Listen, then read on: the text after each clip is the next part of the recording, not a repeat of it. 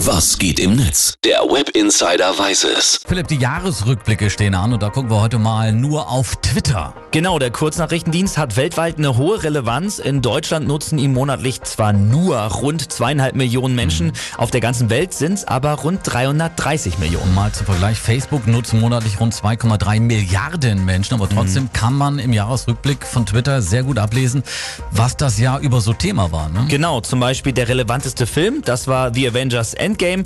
Kein Wunder, der Film hat weltweite Besucherrekorde gebrochen. Auf der 2 dann Toy Story 4 und auf der 3 der Joker. Immer mehr Menschen schauen ja auch Serien, vor allem auf Streaming-Plattformen. Äh, wer hat da das Rennen in 2019 gemacht, Philipp? Alles Klassiker. Auf der 1 natürlich die HBO-Serie Game of Thrones, auf der 2 Stranger Things von Netflix und auf der 3 die Simpsons. Dann kommen wir mal zu den Sportlern. Hier gibt's eine Kategorie für Männer und eine für Frauen. Fangen wir mal bei den Frauen an. Ladies first. Über wen wurde am meisten getwittert 2019?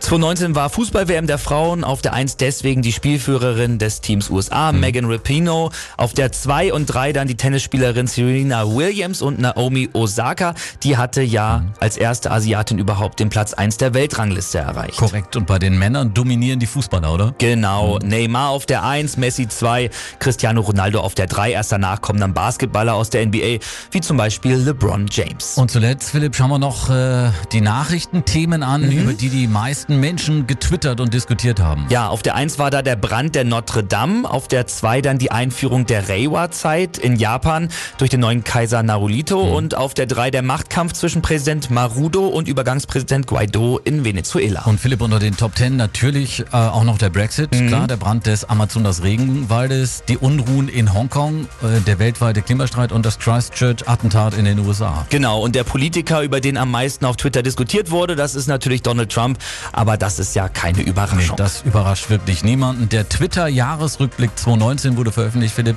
Du hast äh, mit uns mal einen kleinen Blick drauf geworfen. Vielen Dank. Gerne.